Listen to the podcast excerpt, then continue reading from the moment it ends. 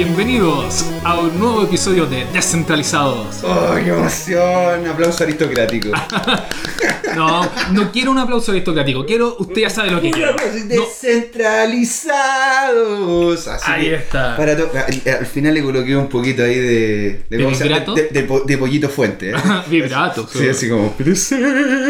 Oye, te tenemos de vuelta, Lleno. Señor gracias. muy bienvenido. Le estamos dando aquí la, el- el- el- el- La mano La mano, la mano correspondiente así es. porque volvió, señor. Muchas Lo gracias. extrañamos. A todos nos tocó en este periodo una salida. un- Exacto, así. pero, pero como se dice muy bien, es muy rico de repente irse, y, pero después volver. favor, siempre es bueno por volver, favor. siempre es bueno volver aquí al redil, a donde estamos todos, a los amigos, Ya no, no llevamos ni uno ni un minuto y ya estamos. en la energética. Descentralizados. En, la, en la energética. Pero bueno, aquí estamos, par- partamos por lo primero, con las presentaciones. Por. Ya escuchaban aquí a nuestro estimadísimo José Miguel Gómez. Hello. Y por supuesto al invitado de hoy, que un honor tenerlo acá, a Agustín Feuerhake, fundador y director de Buda.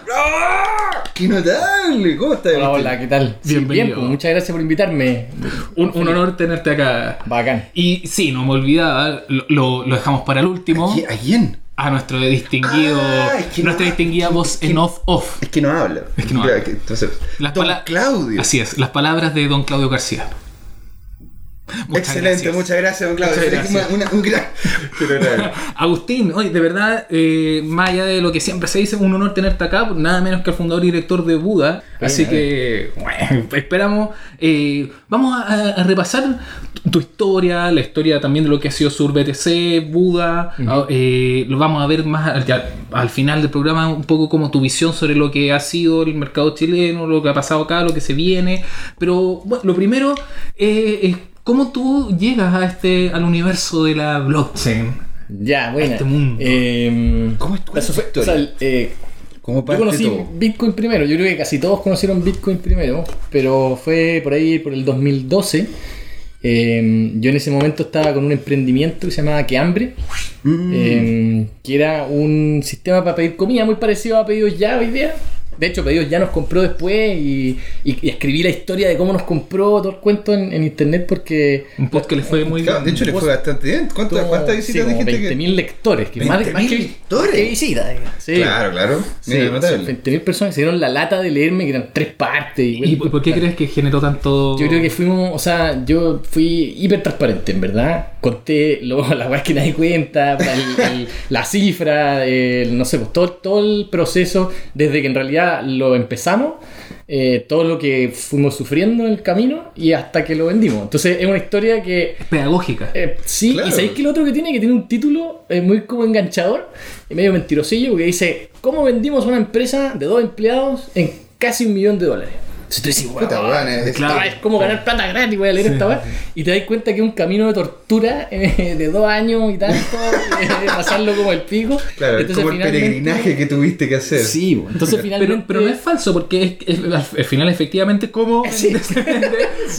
que, uno, que uno piensa a priori que pueda llegar a ser fácil o que suene fácil, eso, ya- eso es como lo- Eh, tanti. los preconceptos, claro que, Claro. que justamente el rol pedagógico de ese post eh, aclara. porque Efectivamente. Ninguna de estas cuestiones a la, a la larga termina No sale fácil. Claro, es que pasa mucho que en la prensa realmente uno lee como de la noche a la mañana el emprendedor se hizo millonario y puta, nunca es así en verdad.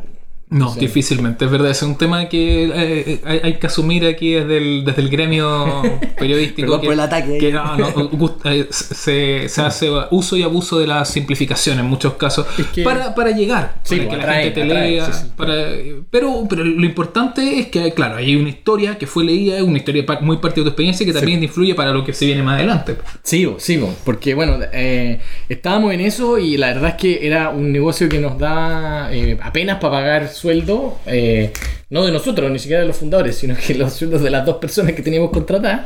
Y, y entonces nosotros al mismo tiempo empezamos a desarrollar software para poder eh, solventar en fondo la cuestión, Mm. para, para que Esto, entrara un esto poco era plata. como algo aparte, no, So- no era, so- era tú tenías esto de que hambre, Claro. y aparte dijiste vamos a empezar a hacer esto para poder tener flujo. Algo de plata, claro. Que hambre estaba, en verdad. Teníamos, no sé, entraban 4 millones de pesos, por, por decirte una cosa así. Pero eso era en teoría, o sea, en facturas, ¿cachai? Mm. 4 millones de pesos al mes, que nosotros encontramos que era la raja.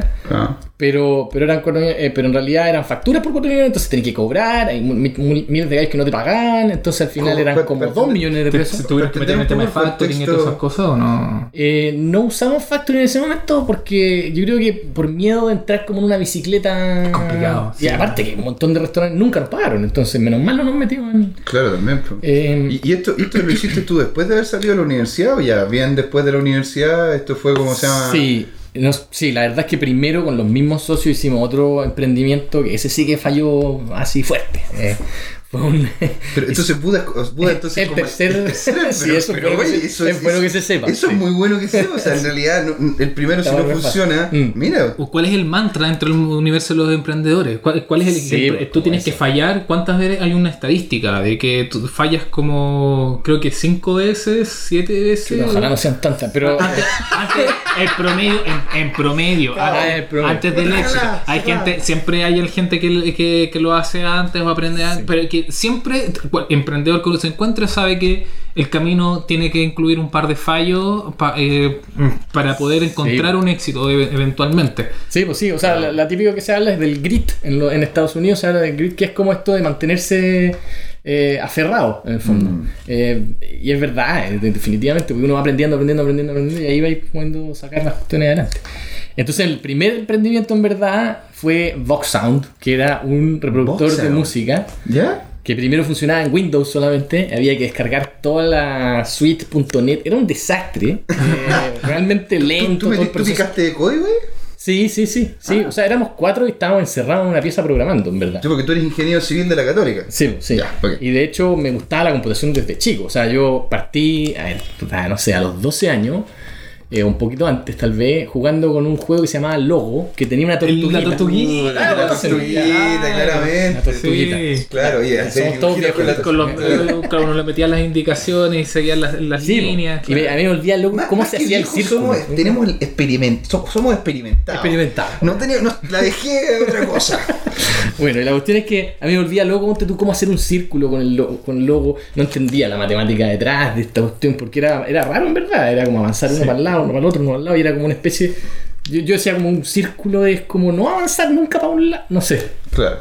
Era, bueno, no sé, nunca. Entonces, eh, después de eso empecé a jugar con Basic, que era lo que traían los Atari. El Atari 800 Sí, bro. traía un. ¿Cómo se llama? Un cursor arriba que decía como ready, no sé, y tú podías escribir. Y se empecé a probar esa weá y, y empecé a probar eh, hacer, te tuvo como unas presentaciones como si fuera una película y pasaban los, los caracteres así, hacía enter, enter, enter, enter, enter, ¿cachai? Y, y iban pasándolo. Y entonces le hacía una, unas en una galaxia muy lejana. Esa, o sea, una cuestión de tipo Star Wars, así. Y ahí me empezó a encantar la programación. Le hacía generalmente programas como ridículos a mi mamá que le preguntaba, no sé, ¿qué, qué año naciste? Ah, entonces tienes 37. Pero me decía, pero tengo 36. Ah, chuta, eh, es que no calculé el mes de nacimiento. la- pero bueno, No, es un bug. claro, Un, bug, tenías un un pequeño bug. No mientas sobre tu edad. ¡Oh, cha, cha, cha! Claro. ¡Hijo! Cachetazo. Entonces, ahí, desde ese momento que dije, yo quería hacer computing, pero eh, cuando, cuando empezamos como a, a- a hacer, cuando, cuando empezamos a salir ya con los compañeros, a hacer como más... Ah, porque esto, en la mayoría de los emprendimientos esto lo hiciste con el mismo grupo de personas. ¿Y a dónde los conociste? ¿En la universidad? ¿En el colegio? No, después de la universidad. después Ah, de la ya, universidad pero, pero te- tengo, o sea, eh, en mi curso de colegio eh, no era muy cool ser computín. Y, mm, Eh, La gente no, no quizás algunas personas no se acuerdan de esto, pero la- en esa época estaban las películas como del el La ataque de la los venganza de los nerds. Sí, Exactamente. Estaba la pensando, eh. imagen que existía sobre lo- los computines, la gente de la informática, era desastrosa. Sí. No, en- el tema, todo el, el avance hipster fue el que. claro, el como que- que vayan a compensar un poco esa cuestión. Exacto, Exacto. Como que ahora De- lo, de lo hecho- hizo de hecho, ahora te- cool. De hecho, ahora la peor, la peor cosa que te puede. Porque antiguamente te decían nerd y era como, "Ah, que, que- que va". pero ahora le, podéis- le tenéis que decir un, un nerd falso. El weón te puede pegar. Y te puede pegar porque, ¿cómo nerd fa-? No, weón, si tengo el Game Boy Advance, el Game Boy Color, el Game Boy no sé qué. Y te tira el currículum de lo nerd que es, weón. O sea, Sí, hay, ahora hay un orgullo, un orgullo nerd. El orgullo nerd, sí. Pero, Esa pero, nueva, pero esa es nueva, sí, estamos hablando que en los 90, comienzos de los 2000, eso no existía. Era, era, era muy mal visto, entonces... Puta, yo caí en la trampa y dije, no, yo no, en con Putin no, yo eh, quiero hacer otras cosas. y, entonces, puta, perdí un poco de oportunidad de ser con Putin aún mejor, ¿cachai? Y, y, y guardé el computador. Pero después en la universidad entré y, había introducción a la programación, que era un ramo donde empezaron a enseñar estos comandos, if, else, puta, for, no sé. Y bueno, fue como, ¿qué onda? Si vol- volví a mi infancia, estas son mis juguetes, ¿cachai? ¿Qué? ¿Qué lo Era, uh, entonces, bueno, y me saqué un 7, por supuesto, en ese ramo, pasé a ser ayudante, o sea, lo pasé la raja. Bacán. Y, y ¿cómo se llama? Y todo porque en verdad lo, lo tenía guardado en la cabeza, o sea, no, Claro, o sea, con la repetición después se te hizo fácil hacerlo, ¿verdad? Sí. Y, y después de eso, eh, o sea, ya saliendo de la universidad, eh, me metí a, a trabajar en una empresa, estuve un año en Coasim, lo pasé pésimo, me tenían haciendo cualquier cosa, traduciendo la página web, no sé lo que, Clásico. lo que fuera. Clásico. Y, y ahí entonces nos salimos con Jaime que estaba en Copec, nos salimos y a hacer cualquier cosa. Y era una consultora de cualquier web. Entonces, ¿Tú conociste a Jaime en, ¿En la universidad? ¿En la misma universidad? Jaime salió de la misma universidad eh, y de hecho salió del mismo colegio, pero nunca habíamos sido amigos ni habíamos. O sea, era solamente como, hola, ¿cómo estás? Ah, ok. De conocido a socio. Se conoció a socios, sí. Y porque estábamos en, en algún cumpleaños, ahí, estábamos en la misma, así como medio desesperados y ya. Y nos fue relativamente mal, digamos, al principio. Era como puta, comerse los ahorros y hacer cualquier tontera. eh, instalar Windows, no sé, cualquier weá realmente. Y, y ahí eh, él traía esta, esta idea de Vox Sound con otros amigos. Y entonces eh, nos juntamos y esos son mis socios actuales al final. Los Wow. que traía Jaime con su idea de Voxan. Y Voxan fue igual su weá. O sea, tuvimos, levantamos plata entre puros amigos. Eh, hicimos una weá bien loca. fue, fue, fue primar- primariamente capital propio. Friends, Family and Food. Eso, Eh, eso. 3F, weón. Las 3F. Nice. Y, nosotros igual como que no cachábamos en verdad lo que estábamos haciendo, pero 2008, esto era año 2008, y hicimos unas presentaciones. Uh, ¿Qué año? Sí, pues, pre- presentaciones. Ah, están todos apestados con las acciones. Sí, pero es que se cayeron. Y, Es que y el entonces 2008 fue la no, era tan no, no era tan loco invertir en una empresa, o sea, sacar la plata de la acción y pues, si Claro, de repente se funciona. caen como se Sí. Entonces, eh, ¿cómo se llama? Ahí eh, hicimos unas presentaciones a unos amigos, a familiares, yo.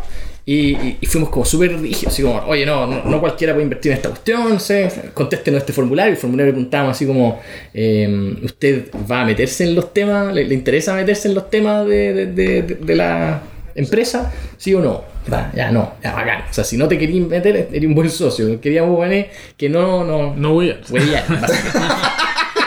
Con, con el permiso de. Espérate, oiga, usted- con el permiso una- respetable. Una, claro, una pregunta, ¿usted, ¿usted me va a huear o no me va a huear? Mm. Sí, sí, Suele pasar. Más o menos así. ¿Me va a huear o no me va a huear? Entonces, y otras preguntas más capciosas, así como de las responsabilidades, y del- de la pérdida de, de capital. es de- Ah, pero bueno, no es tan Hola. capcioso, o sea, esa cuestión es, no sé, ¿por qué cruzó el, po- el pollo el... el, el, el- esas la- capciosas. esa es muy capciosa. El río. El río, ¿por qué lo cruzó? Claro. Pero, pero entiendo por dónde va, claro. ¿Cachai? Bueno, ya la cuestión es que filtramos un poco y tuvimos buenos, buenos aportantes que y, hicimos una, una subasta online. Eh, hicimos. Oye, pero qué, qué cotineche esa cuestión, onda. Igual era, Crazy. no era. No era muy común, ¿o ¿no? En ese o sea, nadie había hecho nunca. Yo creo que todavía nadie hace esa pero, pero hicimos una subasta online porque podíamos hacerlo online, entonces ya, pff, listo. Y eh, dimos 24 horas para eh, poner su precio máximo de disposición de compra de acciones de Vox Sound, que se iba a vender, por supuesto, en muchos millones de dólares en muy poco tiempo. Eh, Claramente. y levantamos por el 5% de Vox Sound, me acuerdo que levantamos 38 millones de pesos.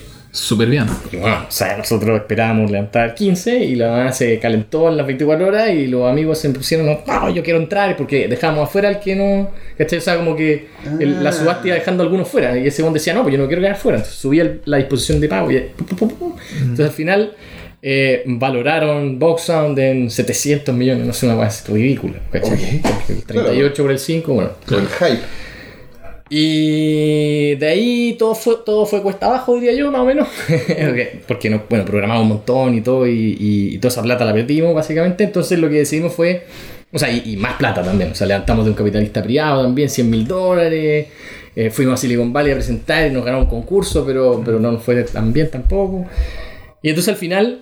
Eh, Pero qué movido, weón. O sea, No, sí. realmente le habíais puesto el corazón a este proyecto. Realmente le tenéis fe. En los últimos meses de Voxon nos pagábamos 200 lucas cada uno eh, había mi socio que se quería casar, o sea, estaba complicada en verdad. Y de repente otro de mis socios dice, eh, Ignacio dice, "Weón, ¿por qué no hacemos otra weá? ¿Por qué no hacemos otra weá? Hagamos una weá que tenga plata directa, porque esta cuestión no sé cuándo va a sacar plata de, de un reproductor de música, ¿cachai? Que es súper peludo. Y, y, bueno, Spotify partió el 2008 también, eh, pero bueno, estábamos en Chile y no nos atrevíamos a seguir levantando plata y dijimos, ¿sabes qué más? Hagamos otra vez. Y, y este es O sea, pero en el, en el podría haber sido. ya, no, yo- no, en general no lo hago. En ¿Quieres general no lo hago. Pero, pero es que me interesó. así solamente.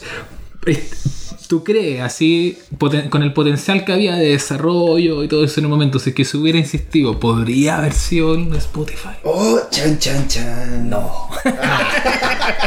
no, porque era el primer intento Es de bueno un grupo saberlo. de pendejos Sí. que no tenían Pero, experiencia en weón, esta weá que y no tenían. tirando para abajo, weón. No, o sea, pero es te- una gran cosa. Pero no estábamos ni siquiera rodeados de, los, de las personas correctas, ¿cachai? Porque Ah. cuando tú estás en Silicon Valley y estás haciendo una weá así, eh, por lo menos el resto está haciendo cosas parecidas y, y- y hay como. Hay más feedback, Hay más feedback, sí, hay claro. apoyo, hay otros que Entiendo, dicen yo pongo más plata, me da lo mismo, no sé, como que, ¿cachai? Claro, el ecosistema era, era diferente, es mucho Acá más rico, no, no existía ni Startup Chile, ¿cachai? O sea, no, no existía nada Claro. que te apoyara esta cuestión Wow. y, Ahí no existía Startup Chile. y nosotros no cachábamos. nada. Guaira, nada de esas cosas. No, no existía.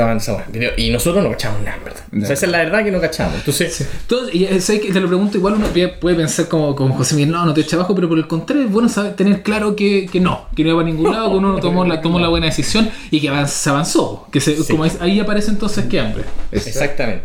Entonces, entonces ahí justamente cayeron en que hambre como una posibilidad de obtener plata A- a- por el lado, supuestamente. por el principio. ¿ah? O sea, O sea, o sea, la, la gran mayoría, bueno, después vamos a llegar a Sur BTC, que es como Sí. el, el- el- el- la Sur- carne Sur BTC Buda. Sur BTC Buda, ¿cachai? Pero claramente casi todos fueron como iteraciones tratando de que por el costado de tu, de tu principal, se supone, ingreso, Sí. poder generar otro, otro, otro, otra línea. Otra- de- claro, claro. O sea, nosotros queríamos seguir con Voxound y le dijimos al inversionista, oye, ¿sabes qué? Vamos a hacer una pausa, porque Voxound es de, de largo aliento, entonces vamos a hacer una pausa acá y vamos a poner, a hacer un intento con un negocio que es mucho más directo, que es esta idea como de pedir comida a domicilio por un por internet. Y esto nació de Ignacio, que en verdad le da la lata más profunda llamar por teléfono, ¿cachai? Y hablar con una señorita le parecía bueno, espantoso, ¿cachai? Y eso es el 2008.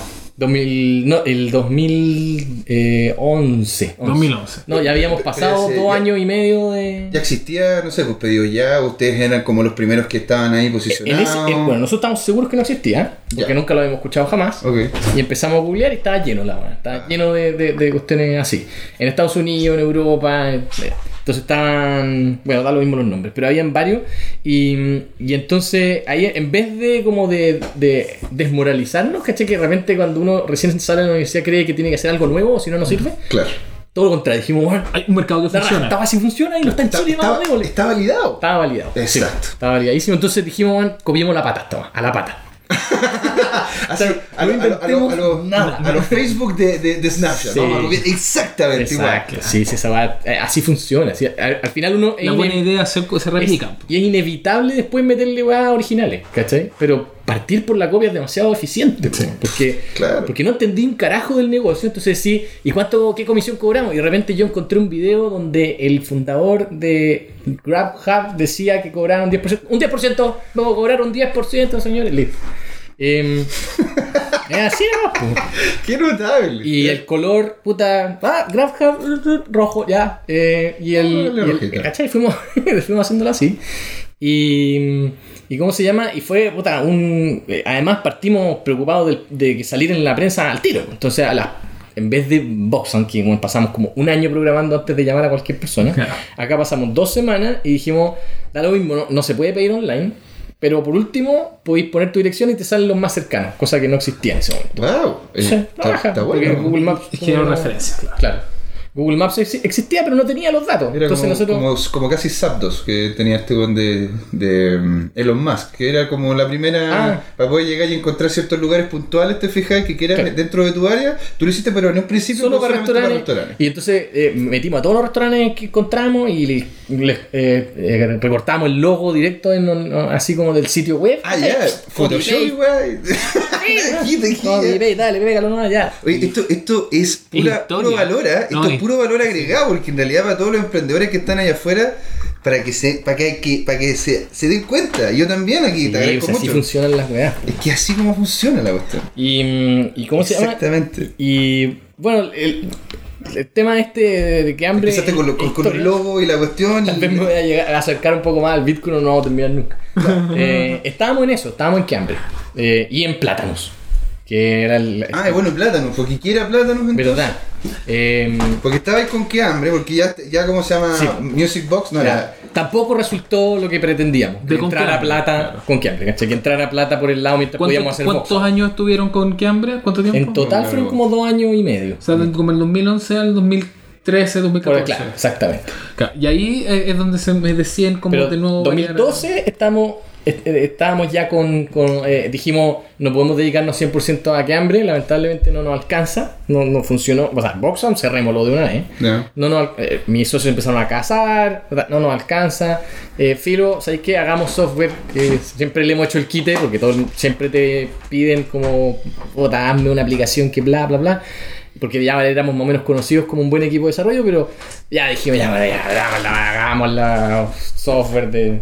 Entonces empezamos a trabajar en ese tipo de cosas y empezamos a poder cobrar puta, un monto piola que nos permitía vivir.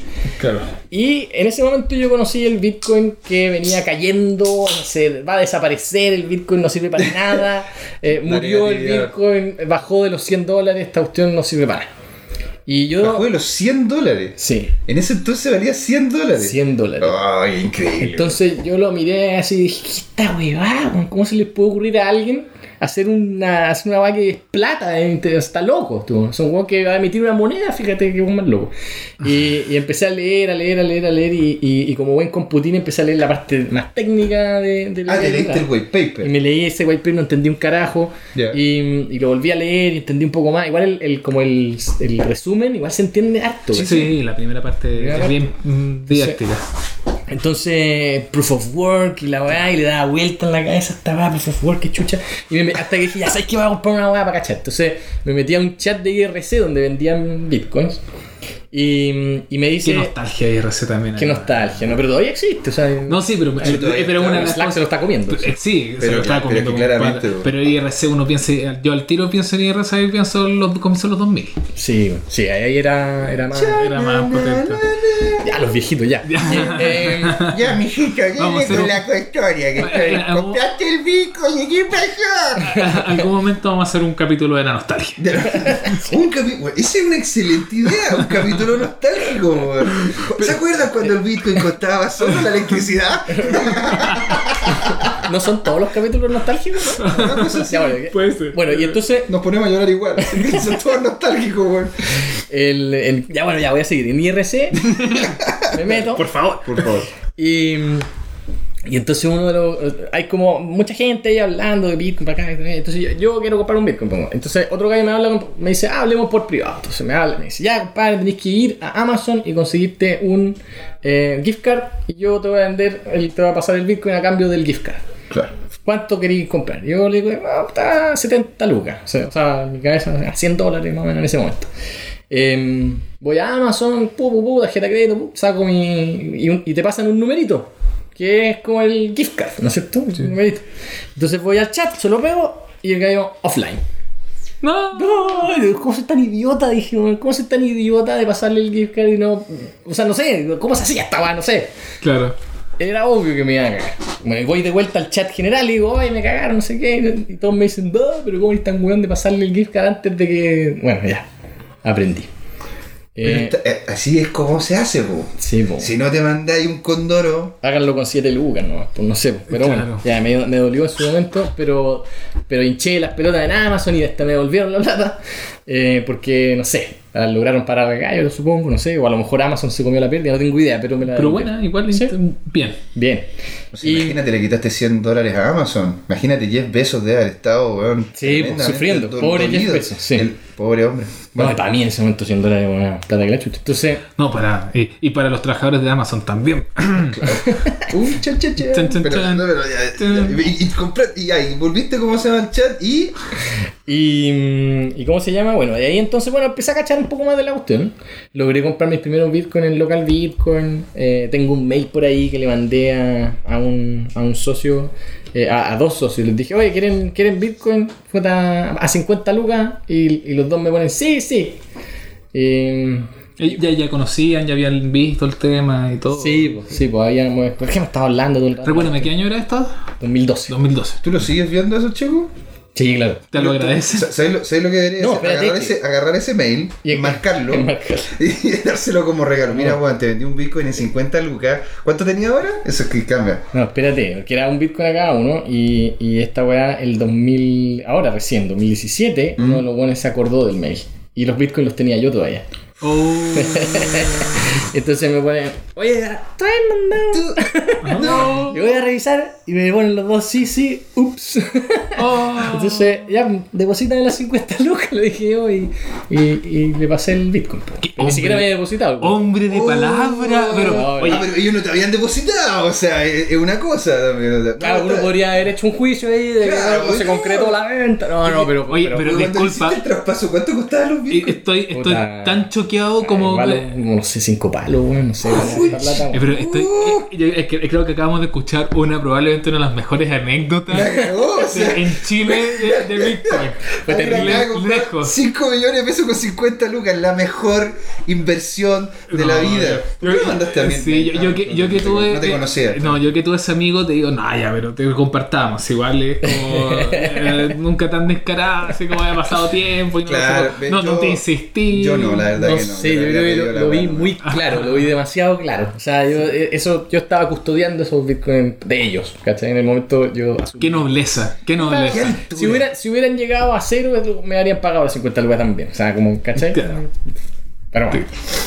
Entonces tú tenías esta cuestión de que hambre y empezaste con esto de plátanos y cómo terminó llegando a Sur BTC. No, pero espera, todavía no, no hemos hablado mucho de plátanos. No, Plátanos es esta empresa de desarrollo Claro. que Ah, le hacíamos, eh, y todavía seguimos haciendo desarrollos para emprendedores, para empresas. Ah, mira.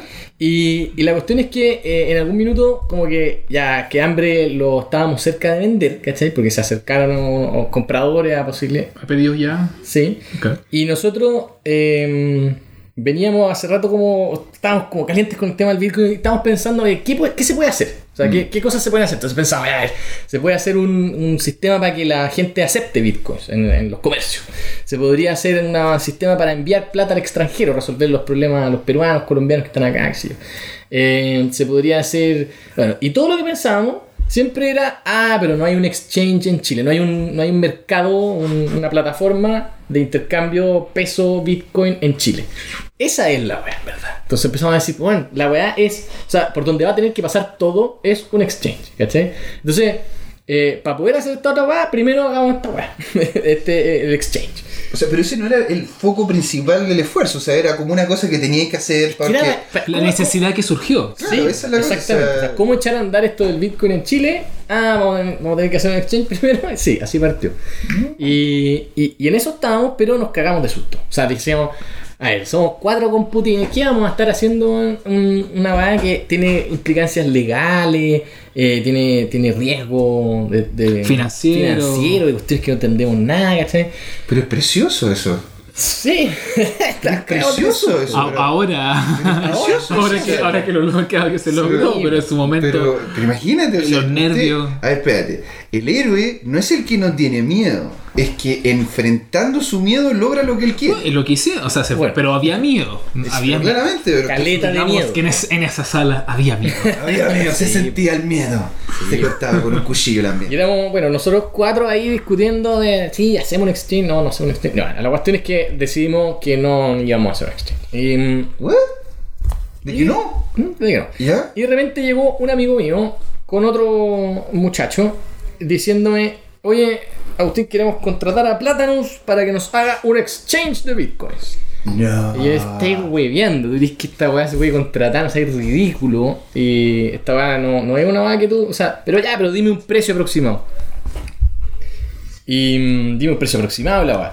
Y yo, bueno, no existe un precio para hacer una empresa, ¿me entiendes? Estáis muy bien. Claro, No- el no- potencial, es ¿cómo calculáis? El, no, no se puede, no. o sea, eh, además que vamos a desarrollar cada vez más, o sea, vamos a tener que tener cada vez más ingenieros, cada, o sea, imposible que te pueda decir, hagamos una guay, le dije, vamos, vámonos a tercio, ustedes son todos, nosotros, uno, tres, tres, tres, tres, 33, 33, 33.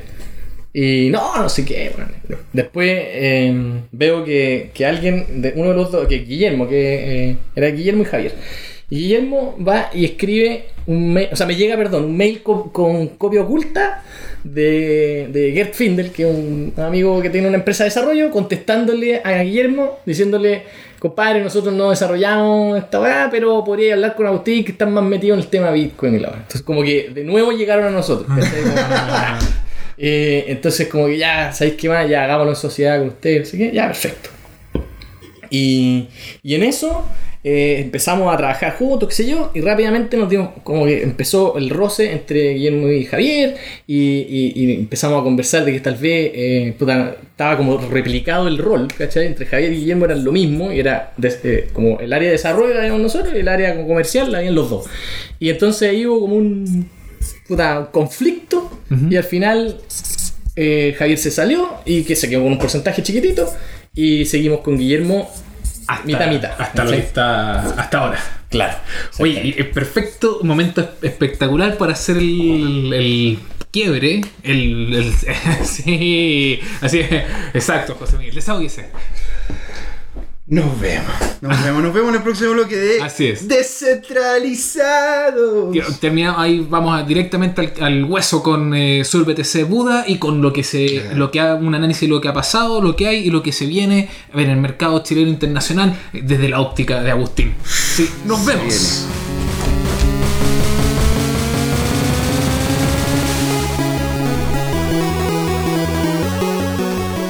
Bienvenidos al segundo bloque de Descentralizado. Uh, qué notable, se viene tan interesante este bloque. Era el que yo más quería, me encantan las dificultades, las fricciones, los problemas, que justamente son normales en lo que es el desarrollo de una empresa. Llego, Pero a, porque- llego a salivar con la ganas de, de escuchar esto. de nuevo, Pablo. De, de nuevo, Pablo, sí. de- Sí. ahora, ahora cada vez que Lo me río por esta bueno, cuestión del claro. micrófono me tiro para atrás, así que ya. Sí, la, la- la verdad es que adoctrinamos a José Miguel. Ya, ya, ya cada, cada vez que me río me tiro para atrás y salivo. O sea, es una cosa- Porque lo que, una pequeña explicación para nuestros escuchas, porque cuando uno se ríe aquí cerca del micrófono se, se satura. Entonces Claro. la instrucción es cuando alguien se ría, tiene que hacerse para atrás. Y ahora José Miguel ya se ríe con los amigos y se echa para atrás. Me echo para atrás. O sea, Entonces se saliva con todo es, eso. no, es- es impresionante como uno se termina. Y con la campanita, con la campanita. Exactamente. y, y- y lo mismo que me, me causa saber justamente las dificultades que tuviste. Poder saber y aprender de cómo llegaste a tener Sur BTC. Sí. Ahora Bud. Ahora Buda, claramente, sí. Ha costado el cambio. Eh, Es siempre Otra- difícil, otra dificultad. Siempre es difícil un cambio de, de, Sí, de- cambio de de marca. branding, de marca. es verdad. Eh, bueno, le estaba contando. Sí, habíamos quedado en el que estaba Javier, Javier se había retirado Sí. con un pequeño porcentaje. Claro. Arrepentido probablemente a estas alturas. No, creo, porque por otro lado no ha tenido ninguna de las complejidades y dificultades y está igual con un porcentajito que no. Eso es interesante. Sí, porque la- el- lo que pasa un poco con lo que hablamos del emprendimiento, cuando hablamos de lo que del, del post, mucha gente se imagina cuando ve esta, los emprendimientos que les va bien, es como, oh, qué, ve, qué fácil que se ve. Porque Sí. cuando, cuando ya está hecho se ve todo fácil. Entonces es como, oh, qué lástima este que se, que se que- quedó afuera, que se fue y todo. Pero justamente es interesante ahondar en, en eso. por- Bueno, porque puede que no sea tan desafortunado y más bien afortunado de, de haberse quedado eh, con ese porcentaje y no haber sufrido los problemas. ¿Qué pasó? Eh, Claro. De ahí eh, lo que hicimos fue acordar con Guillermo eh, que él iba a tener la mitad y nosotros íbamos a tener la otra mitad, obviamente descontando el porcentajito del Javier antes. Y, y entonces eh, teníamos que empezar a trabajar en una primera versión. No nos íbamos a pagar eh, nada, por supuesto. O sea, ni, ni Guillermo se iba a pagar un sueldo, ni Plata no se iba a recibir ni un peso por desarrollar esta cuestión. Y Una apuesta, 100%. 100%, claro. Entonces empezamos a trabajar eh, en hacer una plataforma eh, como muy preliminar primero para que funcionara. Dijimos, hagamos primero un juego, o sea, sin plata real, hagamos como una plataforma que funcione como para hacer como si tuviéramos plata. Perfecto. Este, ¿Se basaron, hicieron algo parecido en lo que aprendieron con que, con que hambre? ¿Vieron algún otro exchange y se basaron? Oye, súper buena pregunta, claro. ¿Qué Sí, fue lo que aprendieron de los otros, de los otros que compiló justamente para hacer esto mejor? Sí, pero la diferencia es que aquí eh, estábamos más asustados, entonces que quisimos como... Era más delicado el tema. de más delicado el tema. Estáis tratando Entonces, con plata. Claro, no, no, se puede hacer ese sistema como de sacar algo en tres semanas. Entonces Claro. empezamos a, a trabajar en la cuestión eh, y, y- y- y, bueno, primero a entender el negocio bien, porque también uno como que nosotros creíamos que entendíamos, pero en verdad no lo entendíamos muy bien. Entonces empezamos a llamar por teléfono, o sea, por Skype a distintos, a lograr que nos contestaran algunos gallos de distintos exchanges. Ujú. Primero como, oye, somos clientes, oye, no sé, o somos cofundadores de un exchange en Latinoamérica, podéis darnos un ratito, nos dan ratitos cortitos, y le íbamos haciendo preguntitas, a ver qué es lo que es la clave en esta cuestión. se siente un buen ambiente dentro de todo, es, es difícil, hay una hay como un apoyo en este en el espacio emprendedor de Yo te diría que hoy día sí, en ese minuto no tanto, porque los exchanges eran como súper oscuros y estaban cagados de susto. Eh, ¿Qué ninguno año ponía... estamos hablando también, para contextualizar? Sí, do- 2014. 2014. ¿Tod- ¿Todavía se sentía muy fuerte el tema del Silk Road y todo eso? Sí, y, y- y además pasaba que, bueno, eh, los exchanges que habían en general como que no, no, no publicaban mucho quién eran los fundadores, eran como medio secretistas. Claro, re- Recordémosle a, a- a los escuchas que de repente no, no saben lo- el Silk Road, o sea, y, y la- el tema que estuvo en torno a eso es, es que en Estados Unidos el, el- el tema Bitcoin estuvo, se asoció malamente, de, de forma forzosa, a, a una, a, una a la Deep Web, digamos, Sí.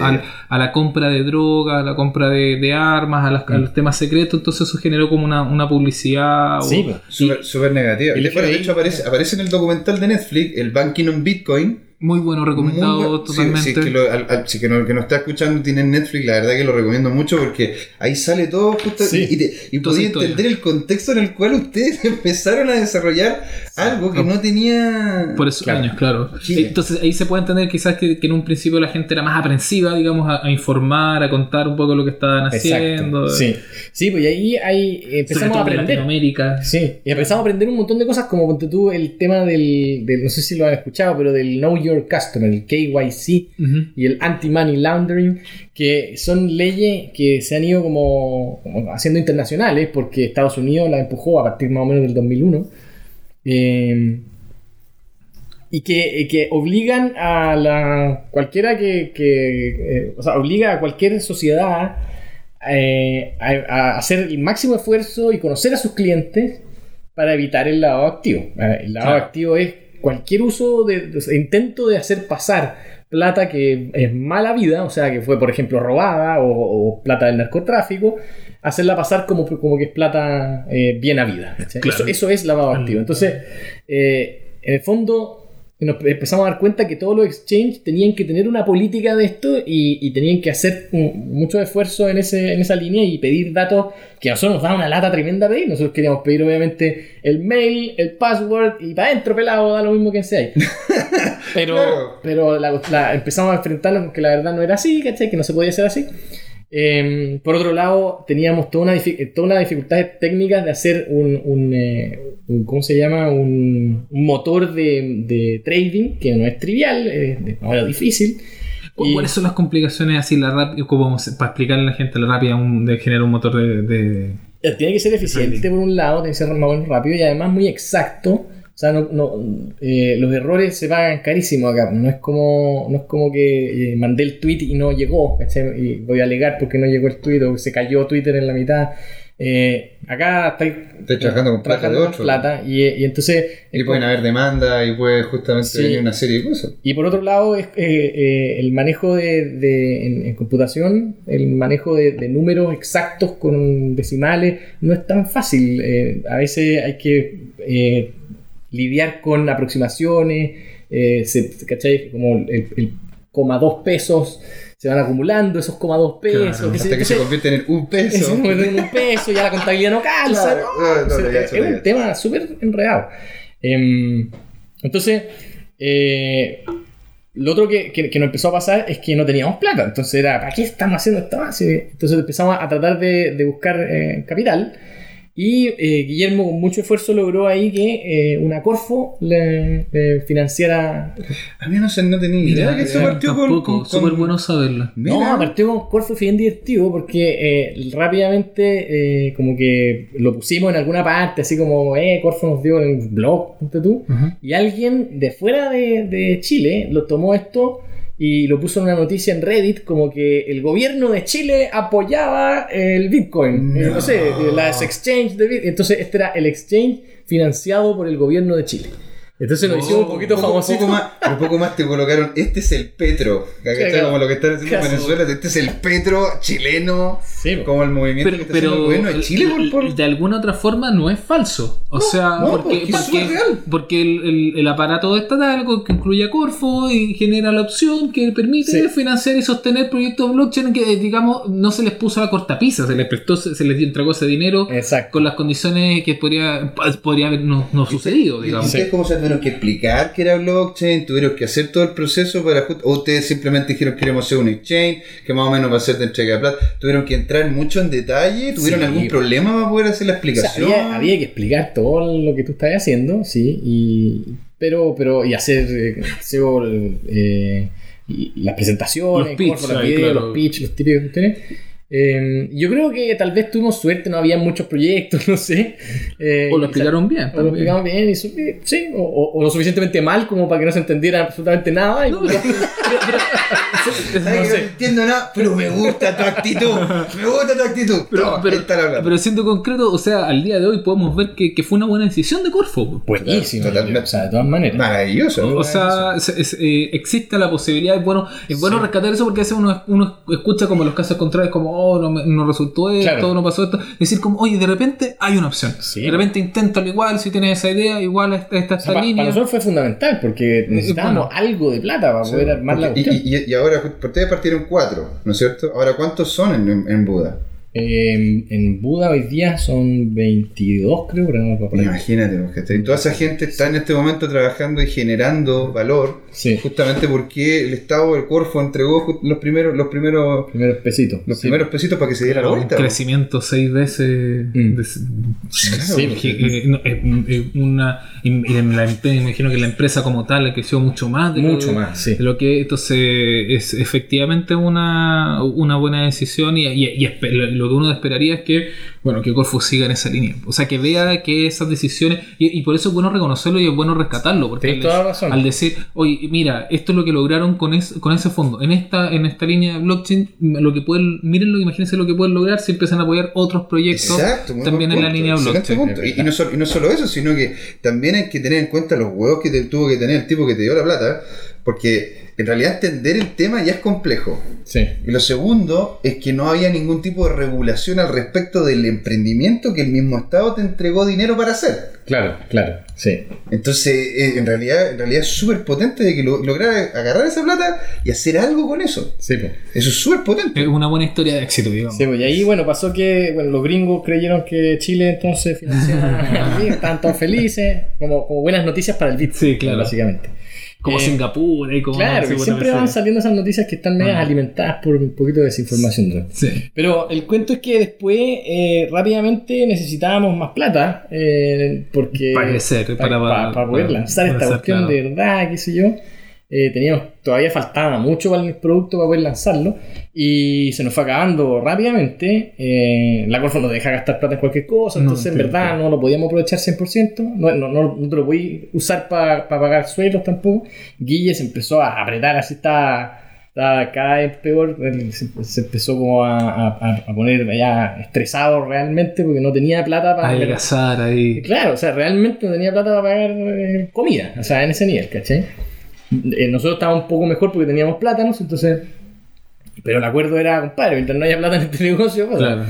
y, mm, y, y ¿cómo se llama? Eh, en ese momento empezamos a tratar de, de conocer inver- potenciales inversionistas. Entonces, uno de los, uno de los inversionistas, eh, Sapsalito Ventures, que era un, un- un fondo acá chileno, del Mar. que, que en realidad eh, eh, están como acostumbrados a invertir en, en edificios, una cosa inmobiliaria, ¿cachai? El gallo que trabajaba ahí se embaló con la idea, entendió el concepto, todo el cuento, eh, conocía a otro de mis socios, entonces hay un cierto lazo de confianza. Y, y el gallo dijo, ¿sabes qué? Porque le habían dicho que tenía un, un poquito de plata Como- para apostar. Tú haz lo que queráis con estos. eh, Como 100.000 libre, de dólares. libre disposición. Claro, tenía estos una, 100 caja- mil una dólares. una caja chica. Claro, caja chica, bastante onerosa, bastante buena la caja chica, pero eran 100 mil dólares que él podía meter en cualquier cosa. Ah, ya. Entonces él dijo, compadre, si ustedes encuentran a otros dos inversionistas igual de 100 mil dólares, yo les pongo, eh, les pongo esta plata. Eh, entonces teníamos billete asegurado, eh, sujeto a encontrar a dos más. Puta, ya, bueno, tenemos que lograrlo, tenemos que lograrlo. Y empezaron a pasarle un mes y no encontraban a nadie. Y en, en eso... Eh, no, te, no te quedan más uñas ya. no, y en, y en eso, en, en algún minuto, como por el tema, el tema legal, decíamos, el tema legal, puta, súper complicado, ¿qué hacemos? Y vimos en una revista que los top abogados de Chile, no sé qué, puta, número uno, top abogados tributarios. Nosotros teníamos metido en la cabeza que este es un tema tributario, no sé por qué, pero primer abogado tributario, no me acuerdo quién era, pero era el gallo que estaba trabajando en el servicio de impuesto interno. No, no, vamos a ir a las cosas. No, bueno, la con ese, güey. Segundo, segundo mejor abogado tributario según la revista que pasa, falta Fernando Barro eh, de, de, de Barros y Errázuriz, que es un estudio súper conocido. Ya, escríbele a ese weón. Y la- pensando no nos va a contestar ni cagando. Eh, sí, por supuesto, justo en la oficina aquí en el golf. Puta, ya, pues, la raja. Fuimos para allá. Oiga, vamos, Fernando, no sé qué, le contamos todo el cuento del VIP. Hagamos una cosa, vamos al Banco Central a preguntar, ¿ya? ¿Y ¿Cómo se va al Banco Central? No, yo me voy a conseguir una reunión con un consejero. No sé. Una cosa poca. ¿Con, con quién? Puta, y de repente estábamos sentados en el Banco Central, ¿no? Que es una huevada que te puedes cagar. O sea, tiene pantallas con unas bóvedas así que te van mostrando, con una, una mesa ovalada, eh, detector de metal a la entrada. Bueno, una cuestión así que nos, nos reíamos, nos mirábamos. y, ¿Qué hacemos acá? ¿Qué hacía, ma- ¿Pero qué hacía la y eso era como. Pendejo. así. Bueno, y la cuestión es que estábamos y conversando Oye, con es- el. Esto da para novela. ¿eh? ¿Tú deberías escribir un libro? po? Está re bueno esto. Sí, Lo estoy haciendo ahí en el blog. Ah, se viene, se viene. Lo escucharon primero aquí, en Descentralizados. Así es, exactamente. Bueno, y ahí estamos, eh, ¿cómo se llama? Y el, consejero en ese momento dice, no, mira, nosotros, o sea, porque la pregunta es, ¿ustedes van a regular esta cuestión o qué? No sé, a mí esto es insignificante, la verdad es que es muy chiquitito por ahora, la verdad es que vamos a seguir lo que pasa en el mundo, eh, estamos mirándolo, pero, pero no nos preocupa. Así que, y obviamente, échale para adelante nomás esta cuestión aquí. Y eh, Fernando nos dice, mira, en mi conocimiento de derecho ahí en este país, lo que no es, lo que no está prohibido, no es ilegal. Así que Chon, chon. si no lo van a regular en el corto plazo, bueno, hay que, hay que armar esta regulación. En algún minuto se va a tener que formar y qué mejor que tener a alguien, eh, digamos, del- de, de la industria ahí trabajando para que sea. Ya, perfecto. ya. ¿Vamos a hacer las cosas bien? Sí, perfecto, ya. Eh, vamos de vuelta en el auto. Fernando, decimos, "Ay, Fernando, no, a lo mejor usted quiere ser nuestro asesor. Eh, le podríamos dar un- un- una participación de la empresa. No se preocupen, yo los asesoro, pero no me, anden- no me involucren en su, en su negocio. Y está llorando ahora porque no lo hiciste. No, no, todo lo contrario. Fue pasando el tiempo y fue entendiendo más. Es un gallo realmente inteligente. O sea, captó el Bitcoin de verdad, captó nuestro negocio, captó, entendió esta manera. Es un que eh, eh, en la época de Internet fue de los primeros estudios de abogado que tenía red, en- eh, computadores en red antes de Internet. Intranet. Tenía una intranet antes de internet. O sea, un weón súper como. eh, Avanzado. Avanzado. Y, y, y eventualmente fuimos donde él y le dijimos, Fernando, tenemos estos 100 mil dólares. Puta, ¿no queréis poner otros 100 mil dólares? y déjame pensarlo, dijo. Y le di una vuelta, qué sé yo. Y, y al mismo tiempo dijimos, escribámosle eh, a más inversionistas, no sé.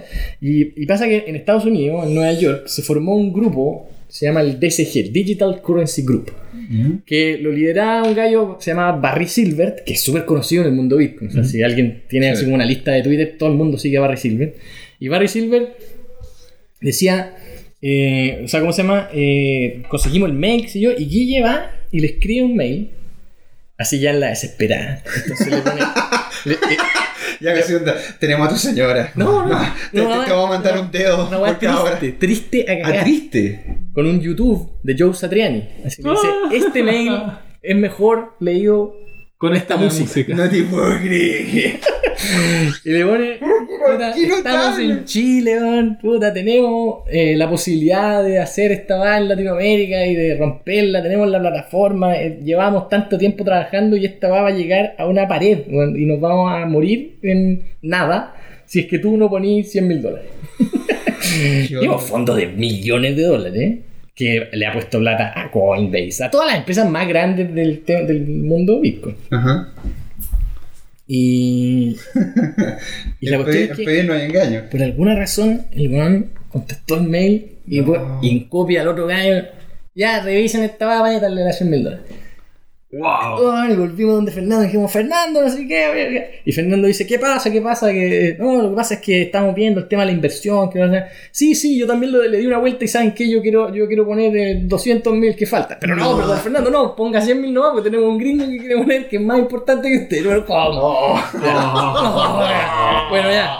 Fea la actitud. Fea la actitud, pero bueno. Eh, que, que estábamos ya claros que necesitábamos Sí, 300 no. 300 mil dólares. No, uno no puede cambiar en la cifra en cualquier minuto. Entonces, ok. Y el gringo dice, ya, pero la empresa tiene que estar eh, en Delaware, no sé qué. Chucha, ¿y cómo se hace esa huevada? Vamos a hacer una empresa en Delaware. ¿Y cómo vamos a abrir cuentas de banco acá? ¿Cómo va a funcionar todo esto? Eh, que enredo. eh, y entonces Fernando dice, no, no, mire, yo voy a, justo tengo un viaje a Nueva York, yo me junto con Barry. ahí". Se juntó con Barry, tres palabras, tres frases, lo convenció, perfecto, inversión en Chile, no hay problema. Y Sin la necesidad de estar en Delaware. ni un problema, no, nada, chao. El gringo se O dio la vuelta. hiciste- la Es que hiciste con el abogado. Fernando es un maestro. ¿La hiciste con ese tipo? Qué notable. Eh, ¿Y cómo se llama? Él, él sí que es un inversionista ángel. Exacto. En el, en el completo sentido de la palabra. Es un ángel de inversionista. No, increíble, espectacular, hasta el día de hoy. O sea, ese güey literalmente fue el que dio el puntapié del crecimiento real que ha tenido. Espectacular, sí. Entonces ahí quedamos hiper conectados con el, con el mundo Bitcoin internacional. Claro. Con, a través de DCG, el Digital Currency Group, que es uno de nuestros eh, ¿cómo se llama? Inversionistas. Eh, Súper bien con Fernando, digamos, un gallo que... Vigilante todo el tema tributario. No, no, yo no te podría decir eso. Lo, lo di- digo expresamente que no, porque, Ah. porque, porque si algún día metemos la pata, no quiero que le salpique Ah, nada claro, a no, Fernando. por porque- supuesto. Porque eso no es verdad. O sea, Ah. Fernando es inversionista, punto. Nos ha ayudado, qué sé yo, nos contacta. no- Pero el, el tema se ve internamente. pero claro, la empresa, o sea, su, su, su ejecutivo y fundadores son los que eh, están metidos en eso. Entonces, Y, y con los 100.000 que ya tenían prometido de este otro. De, eh, Del gringo. de- Claro, de- no, del- de- del del nacional, local, del sí, local. Ah, nacional. Claro, Ahí juntaron los 300.000 Ahí y, y ahí 300.000. se lanzaron. Y ahí nos lanzamos con Tutti. Eso, ¿Y cuándo, en qué- cuándo se fue el lanzamiento así como ta? Eso fue 2015, principios de 2015 más o menos. Eh, Hace nada ya. Hace y, nada, dos años. Y ahí eh, empezó, claro, todo este- este tema. Y había cierto movimiento. Bueno, ya, ya tuvimos también, eh, nos conseguimos un oficial de cumplimiento, que es como todo este tema de la, del KYC, del Know Your Customer que les explicaba. Eh, y, y ¿cómo se llama? Y, mm, y ahí ya la cosa como que empezó a andar, pero tampoco era tan fácil, porque igual... eh, no- Era nuevo. y, y no, y no había mucho interés, la verdad. No había mucha gente comprando, ni vendiendo, ni nada. Y, y- se empieza a pasar los meses rápido y uno dice, bueno, y hay que contratar a alguien que nos ayude en esta parte, Claro. empezáis a gastar más plata, y bueno, y hagamos un poquito de publicidad, empezáis a gastar más plata, y los servidores salieron tanta plata, chuta, y después pongamos un otro computín porque la cuestión de la seguridad es importante, empezáis a gastar más plata, y los Como- 300 como mil la- dólares la- que parecía en plata infinita, La, la- la- No. la organización creció, pero no había los ingresos como. pero para- creció poquito, eran cinco personas metidas full Ah, time, ¿cachai? O ya. cuatro, cinco personas metidas full time. Y, y los ingresos no eran prácticamente nada, entonces esta cuestión se empezó a ganar la plata de nuevo. ¡no! Y, y ahí salimos de nuevo a decir a los mismos inversionistas, oye, ¿no quieren poner otros 100 mil dólares? Eh, chuta, habría que pensarlo, eh, muéstrame los números, no sé qué. Bueno, y finalmente los números en realidad no eran malos, o sea, eran chiquititos, pero, Pero eran iba- ascendentes. pero eran ascendentes, eran decentes. Y eh, Barry. Eran decentes, notable eso. Eran decentes. y, y pasó también que como que eh, Barry está acostumbrado a hacer cheques de varios millones de 100 mil dólares. ah, No, no me, no, no me manden otro claro. mail de esto, por favor. Eh, Eh. no quiero más Joe Satriani. claro, no quiero más yo Satriani salir los 100 mil. Y hicimos un nuevo levantamiento que obviamente, eh, ¿cómo se llama? Hizo que, que la, eh, nosotros no, nos diluyéramos otro poquito los fundadores, pero bueno, no importa, todo sea por, por sacar adelante la cuestión. Eh, como que la, Cosas necesarias para que el funcionamiento. Claro, la empresa no se multiplicó por mucho, subió un poquito el valor de la empresa. Y, y ¿cómo se llama? Eh, ahí ya por fin, ¿cómo se llama? Eh, empezamos a, a acercarnos a, a break-even. A- agarrar vuelo, claro. claro. Teníamos proyectado que íbamos a llegar a un break-even en diciembre del 2016. ¿Y, lo llegaron antes? Mucho antes, Bueno, pero así, wow. rígidamente antes. Notable. algo pasó Genial. y bueno, en verdad, tal vez no tan mérito nosotros, sino que mérito en el sentido de que le achuntamos al Bitcoin, ¿cachai? Claro. De que era verdad, esta weá esta que se agarraste la ola desde un principio y, y empezó a crecer, a crecer, a crecer. No, y, la, y la- quedaste la- arriba. la aguantaron hasta que. Y claro, que y no, es una Sí. gran cosa, o sea, estar ahí y darle y darle y darle, O porque sea- hay que palear justamente para poder agarrar la ola. Porque uno lo, lo dice en dos frases, pero hay, que, hay que pensar en el momento en que tú ya pediste 300 mil dólares y, te- salías a pedir de nuevo. Sí, pues se te acabó la plata. Puede ser una frase, pero estar en ese momento psicológico eh, es complejo. Mm. El, más en el, el momento anterior. O sea, yo creo que, que si uno mi- mira como con, con una lupa y, y- y con empatía, como todo el proceso, o sea, ahí entiende que en realidad Javier quizás sí fue un poco afortunado en el, Sí, en el, en el defini- tema. definitivamente. Haciéndolo Y- como usando como analogía de que la- el camino es difícil. Sí, y si lo pensáis, yo también afortunado porque está eh, del lado más protegido, que estábamos con plátanos como alternativa, pero Guillermo, o sea, Guillermo tenía el, y eso fue algo que hablamos desde el principio de la asociación, le dijimos, vos vais a tener el colon arriba de la mesa, o sea, acá es, eh, eres tú el que... Con el corazón en bandolera. Sí, o sea, ¡Ay, con el corazón en banda! Esa Oye, la pero- mi abuela. Y, y- y esa- entonces ya vimos un poco como eh, esto lo que conforma SurBTC, pero, y, y- pero SurBTC se acaba y aparece Buda. Sí, pues, lo que pasó fue que eh, cuando decidimos el nombre, estábamos con Guille en un pizarrón blanco y tiramos nombres, puras, puras tonteras. Y, y, y- entre medio salió eh, y bueno, tenía sentido, estábamos súper como cansados de hacer el mismo ejercicio de pensar en nombre. Y ya, ya, ya, dale Sur BTC, ya, filo. Y el nombre de Sur BTC no es tan malo, pero es malo en verdad, pues, porque tenéis- primero que nada tiene Bitcoin en el nombre, que, que puta, la cuestión se expandió más allá de solo Bitcoin. Claro.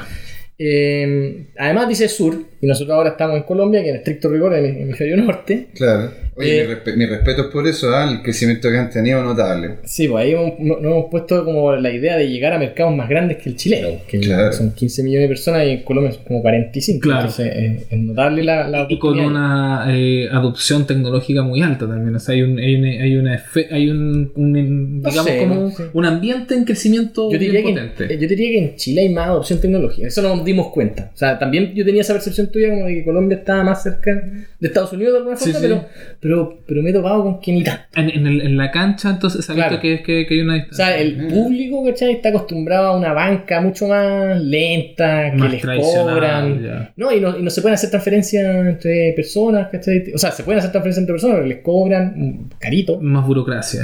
y, y se demoran de un día a Mm. otro. no sé. Entonces tú llegaste y dijiste ya, ok, Sur BTC. ¿Y, y, y cómo esto evolucionó a que se llamen Buda? Porque está diciendo que ya no están en el sur, Claro. tiene BTC, entonces... Entonces, eh, nosotros seguimos para adelante nomás, filo. Oye, si llama sí, da lo mismo. Do- 2000, todo este, este camino, 2016, 2016, claro, 2017. 2017. Y ahí en 2017 ya Un la, crecimiento explosivo. ahí, explosivo, 2017. brigio. O sea, no teníamos tiempo de pensar en nombre en ese Qué momento. O sea, sexy, estábamos así, Qué notable. Vueltos locos. Ahí empezaron problemas también como con el soporte, ¿cachai? Nosotros no pensábamos que la cuestión iba a subir tan rápido, entonces no habíamos contratado a nadie casi. Teníamos dos personas que contestaban cosas y de repente teníamos mil tickets de soporte. Obviamente hay algunos bugs en el sistema, entonces algunas cosas... No, no, nunca, menos mal no teníamos bugs eh, como críticos, así como de que se desapareció plata, ¿no? Pero, pero, pero habían usuarios que creían que se había desaparecido plata porque se estaba demorando mucho, por ejemplo, En aparecer el- en aparecer el, el- el- el- el abono que habían Claro, hecho. y, y alegaban, y, obvio, Claro. evidentemente. Hubo claro. bastante alegato, qué sé yo, y se nos escapó un poco las manos. Em, Crisis de crecimiento. crisis de crecimiento, pero estábamos igual. Bueno, felices. eso- esos, son, esos son los dolores, los, dolo- los dolores bonitos sí, de cualquier emprendimiento. El Happy- cómo poder hacer el happy pain. happy problem, sí. Claro. Ahora, igual no es tan happy, bueno. Esa es la verdad, porque, porque uno como que eh, sufre un poco como leyendo esas cosas que escribe la gente, como puta, eh, y se ponen súper violentos a veces, así como, puta, son una manga de pendejos, no saben hacer nada, no sé cómo. La, la verdad es que hoy día en las redes sociales, en cualquier cosa que uno- o sea, cualquier nivel de contacto que uno tenga Mm. con gente, se, eh, se enfrenta a, a violencia, se enfrenta como a, a una a, la tensión. Sí, ahora, la verdad es que yo no, no los culpo porque si a mí se me desaparece un millón de pesos por, por dos días, también me vuelvo mono. Y- Claro, pero a- en vez de en vez de la consulta viene siempre primero los ataques y después como los, Sí, es es como en la, tradición. Sí. Pero llegamos entonces, pasamos todo este crisis bueno, de crecimiento. Claro, y, nosotros traíamos todo el rato esta sensación de que Sur BTC era un nombre malo y que teníamos que buscar otro nombre. Entonces estábamos en permanente búsqueda. Siempre buscábamos. Ya, ¿y cómo le ponemos? Pero- una restricción era, tiene que ser .com, porque nosotros vamos a hacer internacional, qué sé yo. Tiene que ser un .com porque es como más fácil para la gente, está todo el mundo acostumbrado. Y empezamos, yo, yo descubrí un, un sitio que vendía eh, dominios, pero no los dominios libres, sino que dominios que te los venden. Ya. ¿Sí? Teníamos algo de plata y dijimos, esta vez podemos comprar un dominio, que no sea... Guru Guru, ¿me puedo dar un lujo? Voy a comprar un sitio. Tal cual. Entonces teníamos algo de plata para comprar un dominio bueno. Entonces empezamos a mirar dominios, mirar dominios, mirar dominios, y puras tonteras y, y, no sé, y, eh, Bitconex, Bit, Bitex, Bit, eh, ex, no sé qué, punto com, eh, eh, y así, y así, y así. Y, y eventualmente en ese sitio llegamos a, a que estaba ahí a la venta Buda.com. y como, Son cuatro letras, son puras letras como normales, B, U, D, A. O sea, no, más encima, Buda es una palabra como conocida. Es súper Eh, puta, está a la y, venta. y de esta hecho, y de hecho mucha gente dice Buda pero como, como, como el profeta no, no es, porque Buda como el profeta tiene una H Sí, po, sí, po. o sea, se- en inglés lo escriben, o sea, en, en español el Buda profeta es este, en verdad. ya, ok Sí, el- En, en- en español. En, claro. en inglés. eh, Es con la es, H. con, es con H entre la D y la A parece Entonces ahí, ahí vino la duda, dijimos, pero ¿cómo íbamos a hacer un logo con un guatón sentado? No, no. no, ridícula, man, no sé Pero, qué. Más encima claro. nos vamos a tirar encima a la gente que, que, Que es que sigue el claro. budismo. Que, que yo no le llamo religión porque no, no, no es Filosofía. más bien filosofía. Filosofía, A mí me encanta, de hecho, la filosofía budista. cool Pero, pero entonces eh, dijimos, eh, ¿qué conexión tiene esto con Bitcoin más encima? Y ahí alguien dijo, Blockchain Universal Digital Assets. Eso es lo que significa BUDA.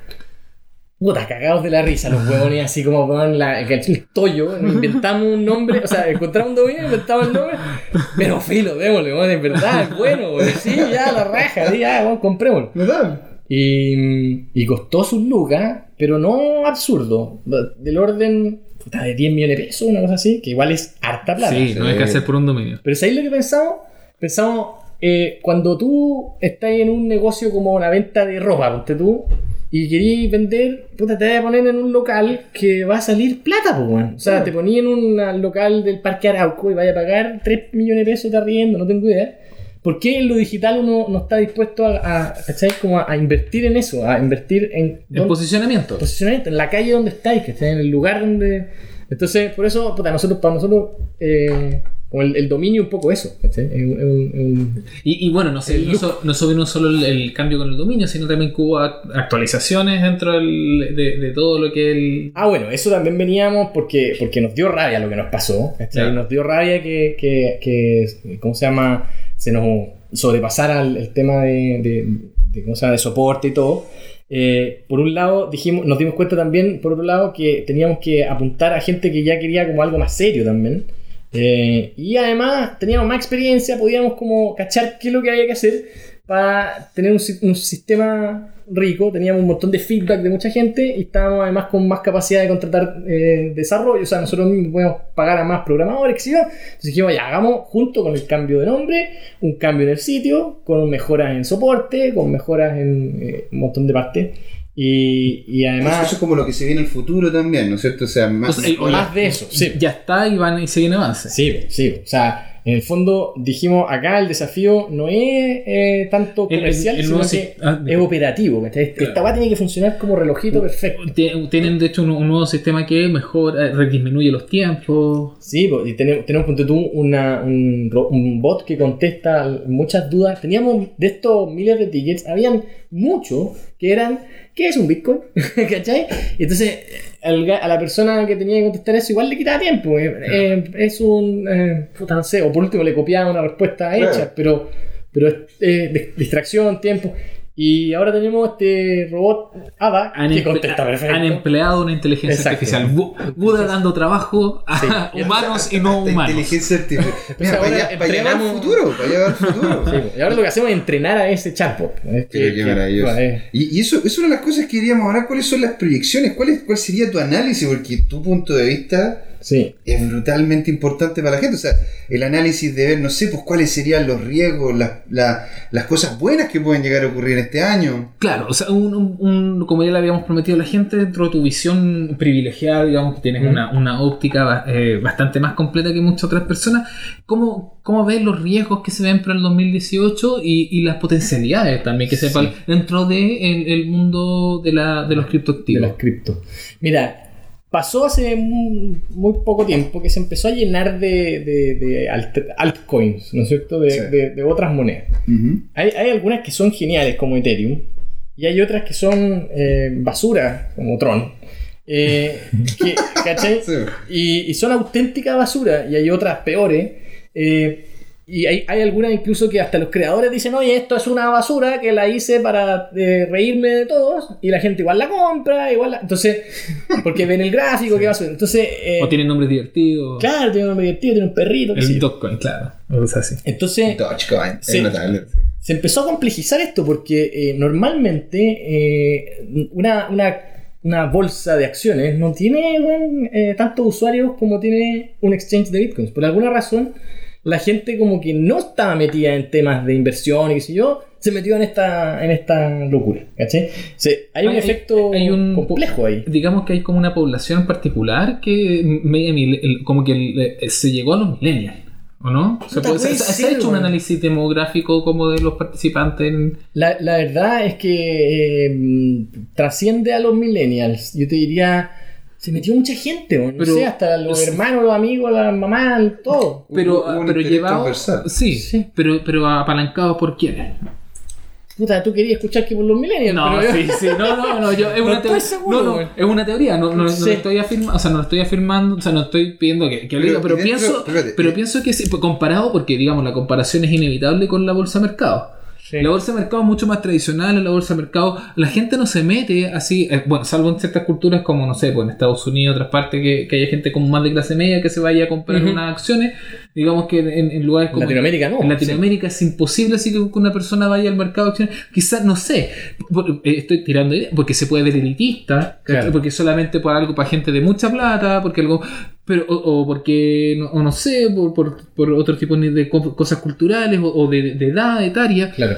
Pero el, el hecho de que esto de los criptoactivos sea tan, tan eh, eh, eh, esté ligado con la tecnología, que algo que es mucho más cercano a los millennials, Claro, lo, lo hacer, hace que, oye, yo cacho esto, entonces yo se lo explico a mi mamá en fácil, entonces mi mamá después puede invertir, cosa que yo no cachaba como en la bolsa, yo no le podía decir a mi mamá, Sí. oye, ¿cómo invierte en la bolsa? Ta- ta- Entonces, También está el efecto de que estas plataformas están construidas recientemente, no como la bolsa, que son tal vez medio anticuadas en, en algunos aspectos y que igual te exige firmar cosas en papel o qué sé yo. También. Bueno, la cuestión es que eh, esto es bueno y malo al mismo tiempo. Los de- sí, eh, porque la gente empezó a decir, ah, tengo que encontrar el nuevo Bitcoin. Y, eh, empezó esa idea loca de que si es que los gallos que invirtieron en Bitcoin ganaron un montón de plata, yo también voy a ganar un montón de plata con el, Claro. el Bitcoin que viene ahora. Es como No. los cómics, ¿no es cierto? Que algunos cómics se vendieron muy caros, entonces voy a comprar los cómics ahora que están Claro. saliendo. Y no, po, Y no es tan así, No, no, pues no es tiene tan simple la cuestión. Entonces, eh, obviamente eh, se pone más riesgoso el asunto. ¿Y- Sí. ¿Cuáles cuáles tú- son las que tú veis como con mayor proyección?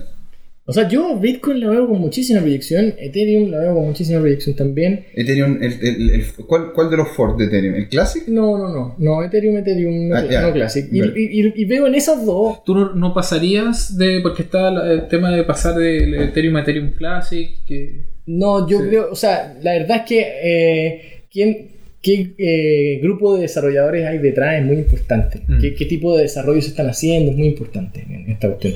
Y esa parte no la ven mucho, mucho mucha gente mira el gráfico y ya.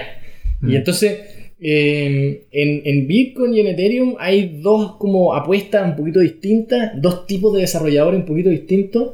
pero súper potentes los dos y es súper difícil saber cuál de las dos va a terminar Predominando, digamos. Predominando. Eh, por un lado, Bitcoin es como de gallo un poquito más experimentado, un poquito más viejo los desarrolladores, un poquito más como de, de bajo nivel, como de, de- de meterse en los fierros, así como de hacer cosas en, en C, ¿cachai? En, en- en Claro. programas, más, ¿no es cierto? En lenguajes más cercanos a, a los fierros. Mm. Por otro lado, en Ethereum están estos gallos como ya de 23 años, como mucho más millennial, mucho más como de usar herramientas más por arriba y más y, y- y son como mucho más pragmáticos de repente y, y- menos como enredados con el- porque, porque en Bitcoin son como súper celosos de que esto no vaya a ser atacado por un estado, qué sé yo. Claro. Y tal vez eso tiene razón, pues, bueno, en una de esas Es la línea. es la weá más importante que esta weá se mantenga descentralizada al pico y que sea... eh, es que todo parte como de los CryptoPunks, entonces todo como Exacto, ese movimiento. los cypherpunks eh, son y- la clave de esta. Claro, y no hay que perder tampoco de vista que, que- que seguimos en un ambiente rupturista, que seguimos en un ambiente que se está enfrentando a, a Sí, instancias importantes, Sí. como la banca o como ciertas ac- ac- actividades de la banca, que sería quitarle este terreno, sería quitarle el negocio, sería quitar. eh, Sí. y, y que eso, eso genera eh, rechazo, genera eh, puede generar políticas en contra, Sí, puede po. generar eh, legislaciones más duras. Claro. En, en ese sentido, y, y también viendo como dentro de los posibles riesgos del 2018, ¿tú cómo ves lo que se ha pasado con el con el eh, Servicio de Impuestos Internos aquí en Chile? Eh, sí, el Servicio de Impuestos Internos está intentando lograr una buena como forma de que la gente que gana plata por criptomonedas tribute lo que corresponde, ¿no es cierto? O sea, cuando tú ganáis plata por alguna razón, porque vendiste una casa más cara o porque en algunas circunstancias corresponde pagar impuestos y ah, está muy bien. Y, y hoy día el, el- creo que el, el Servicio de Impuestos Internos eh, es de las organizaciones más eh, como rápidas que tenemos acá en el país. Ahora, tal vez porque el incentivo ahí es muy claro, ¿no es cierto? claro. Claro, el fisco claro, siempre se mueve claro, rápido. o sea, hay, hay, hay Pero, pero de no- verdad no- lo han hecho bien. O sea, yo, se acercaron, eh, nos han estado preguntando. Eh, ¿Cómo se llama? Eh, Pe- Pero siempre desde el punto de vista de nosotros queremos aprender el negocio antes de generar esta legislación, Claro, No, no quieren hundirlo, o sea, se, se nota No. que, que- que quieren ser cuidadosos para y ecuánimes. súper bien. en ese sí, Ah, pero sentido, Es, bueno tener esa perspectiva, Sí. que, que se sienta esa perspectiva desde las posiciones como las tuyas. Sí, sí, por el, el lado que es más complejo tal vez es cuando tú querís proteger a la gente, o sea, el- más bien el rol que tiene la, la Superintendencia de Valores, o la, la Comisión de Mercado Financiero, hoy día, que se llama Ujú. la CMF, tiene un rol que es más complejo, que es proteger al, al, al- la- al público, ¿cachai? Y si tenéis público que se comporta como mono y compra cualquier tontera que ve... Sin porque- informarse. sin porque, porque a lo mejor es imposible que Re- recordemos el caso de París y otras otras cosas que, el- que- Claro. que son que sin ningún empacho uno puede decir que, que- que son de alto riesgo que uno no se recomienda Sí. me- si- meterse sin informarse profundamente Y la, Y- la- y la verdad es que no hay que ser mono para caer en esas cosas. O sea, yo No, también de veo, oh, bueno, ha subido mucho esta es que, es que hay, hay gente Es que, nuestro hay mono gente que llama- interno. es que hay gente que llama, bueno, va a subir o va a bajar el Bitcoin. Claro, no Bueno, tenía ojalá yo idea. supiera. Sí. Sí. Ojalá yo supiera. O sea, uno está metido en este tema y va conociendo gente muy cool que está muy metida también, pero no es imposible tener conciencia, ¿te fijas? Claro, hay, do- hay dos cosas fundamentales, que, que son la información, que para eso siempre re- se recom- recomendamos desde acá descentralizados consejos leer los white papers de cualquier mon- moneda en la que uno vaya- Oh, yeah. que quiere invertir, eh, me- meterse en el fondo en el proyecto. eh, y, y otro tema es la prudencia también. O sea, si es que no, no ser, no ser también como lo que pasó con Amazon al Mm. principio antes, cu- cu- cuando estabas tratando de comprar Claro, la primera claro. Bitcoin y poner el tiro de los, los, los 100 mil dólares, los 100 dólares y, y que después te, te estás. 100.000 ¿Cómo? dólares Los 100 mil dólares, no. 50, 100.000 Los 100 mil dólares de la dólares, inversión, no. No, los 100 Sí. dólares que de la gift card que 100 después no te lo devuelven. Siempre un poco de, de- de- de cautela, paso a paso, ver cómo van funcionando las cosas y con información. Eh, vamos, ya se nos ha sido una conversación estupenda. No, se acabó. Tenemos No. que. Pero antes de, de cerrar el programa, quisiera que, que Agustín nos dejara con una nota positiva, porque hablamos de los riesgos. Una, un cosa, un, un potencial que veas para el 2018. Ya, mira, lo que yo creo es que el Bitcoin está aquí para quedarse, definitivamente. Ethereum también, ya ha llegado a un cierto nivel de solidez muy bueno. Y en general el mundo de las criptomonedas también está para quedarse. Y, y es hora de que eh, empecemos como a, a ayudar a que todo el mundo entienda un poco de esta cuestión. Y lo que veo que se viene muy bueno para el 2018 es un desarrollo en particular del mundo de Bitcoin que tiene que ver con, con el- la- una red que se llama Lightning Network que, que va a permitir Eso, eso está muy sexy. muy, Eh, muy choro. sexy. Está para hacer un programa de eso exclusivo, pero Oh, podríamos, ¿eh? Podría, Pero- oye, pero- buen punto. es un, es un sistema de pago persona a persona sobre la red Bitcoin que permite que los pagos en verdad sean realmente instantáneos, realmente costo cero y, y ya está suficientemente avanzado. Esta cuestión partió hace dos años y ya está suficientemente Ya avanzado. se probada. Y está, está siendo probada ya eh, a gran escala, ¿cachai? Hay miles de nodos conectados, se está poniendo muy, muy, muy choro la cuestión. Que digamos que era uno de los techos que tenía el, el- el tema Bitcoin, que era Sí. la rapidez de la transacción. Y se está solucionando. Sí. Entonces, excelente terminar ahí con la nota positiva. Más que gracias, Agustín, por Ay, estar un- ahí un con aplauso nosotros. aristocrático. Porque la verdad que un 7 No, a Agustín acá. Sí. muy entretenido. Con una de las mejores anécdotas de la Oye, historia de sí, blockchain. ahí va a quedar con en la- lo- va a quedar en los el- el- anales de El, la Bitcoin historia. a 50 lucas en el, do- en el 2018, 2017, no sé. Claro, es, como la, es como la historia del Bitcoin y la pizza. Sí, así la- como que cuánto compraste la Sí, pizza. Tú, la- de hecho, la dijiste en el mismo. En, el de, en, en la cuestión cuando cambiaste Sur de Sauda. Ah, sí, sí, pues, de los 10.000. ¿La pizza? La, pizza. la- de que- la- de que- la anécdota, la la gran anécdota la. Ah, pizza. pero ya, la mía, digamos, sí. Pero no, eh, 10.000 Bitcoin nunca tuve. No, no, no, no. Pero, pero se recordará la nobleza, eso sí. La, no- la- la nobleza obliga y la nobleza se recuerda y se agradece. Estimado José Miguel, Nada, decir muchas gracias a todos. Gracias, Agustín. Y nada, nos vemos, si no, ya en el próximo Descentralizado. así es, un gran abrazo a Leo Salgado que no pudo estar con nosotros. Uy, te extrañamos, La Leo. próxima semana. Saludos también aquí a Claudio García, nuestra voz en off. off y eso sería todo. Hasta la próxima.